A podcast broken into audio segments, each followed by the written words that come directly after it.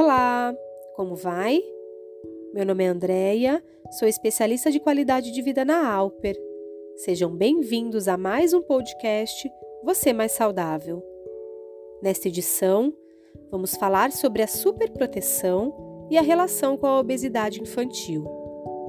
Fique comigo até o final para entender os efeitos que esta ação pode causar na saúde e na vida das nossas crianças. Vamos começar compreendendo de maneira mais ampla o tema obesidade.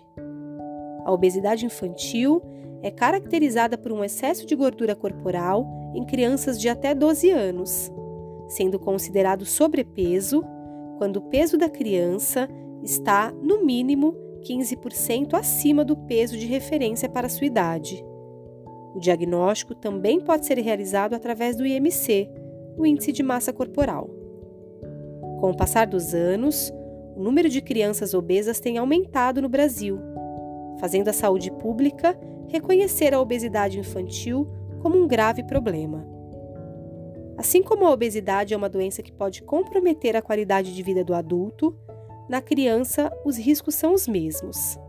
A diferença e o que faz a obesidade infantil soar o alarme da saúde pública é que o maior tempo de exposição ao excesso de gordura poderá desencadear doenças crônicas mais cedo, como diabetes, doenças cardiovasculares, problemas no desenvolvimento e articulações, reduzindo assim a expectativa de vida do indivíduo. A obesidade infantil é resultado de uma série complexa de fatores genéticos e comportamentais que atuam em vários contextos: familiar, escolar, social. Dentro do contexto familiar, em diversos estudos e artigos sobre superproteção, são apontadas certas consequências do excesso de proteção mantido por pais, mães e cuidadores, como tendências para insegurança, falta de limites e falta de autonomia vividos pelas crianças.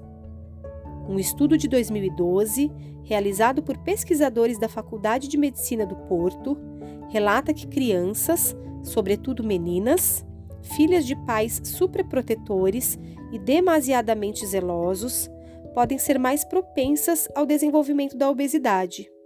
Isto acontece porque as mães transmitem às crianças a imagem de um mundo ameaçador, causando-lhes ansiedade e, consequentemente, provocando um aumento de cortisol, o hormônio do estresse.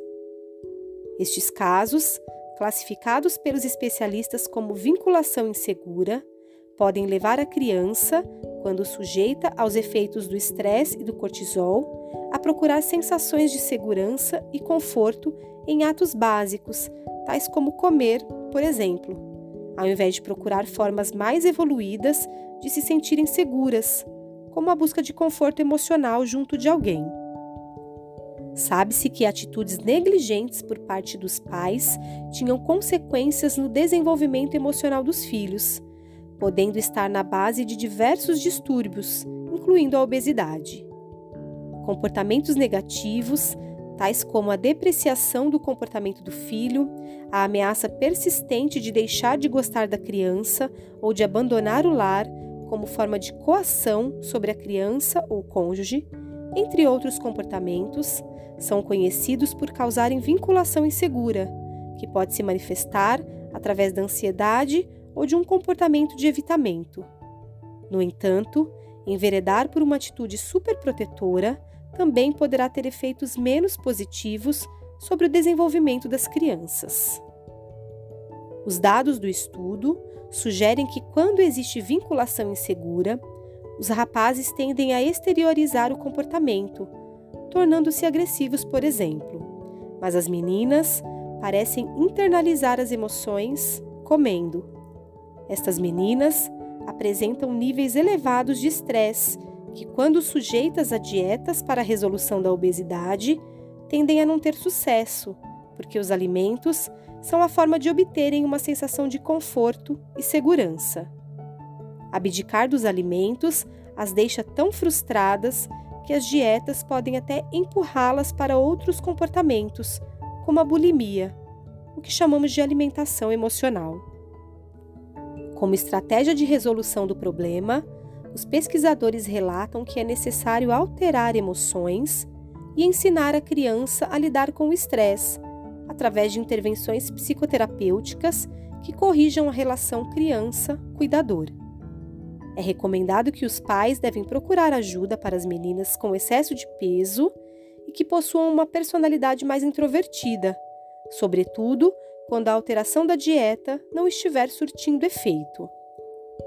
Outra recomendação importante destacada no estudo é para os profissionais de saúde, que precisam reconhecer que pode haver um sofrimento não visível e a necessidade de um acompanhamento realizado por um especialista em saúde mental.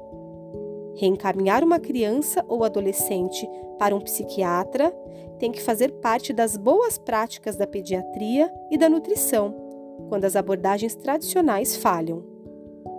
Aos papais, mamães e cuidadores, vale ressaltar que proteger é bom e muito preciso, porém, na medida em que a criança cresce, é super importante que possamos garantir meios para que ela adquira o senso de responsabilidade e escolha.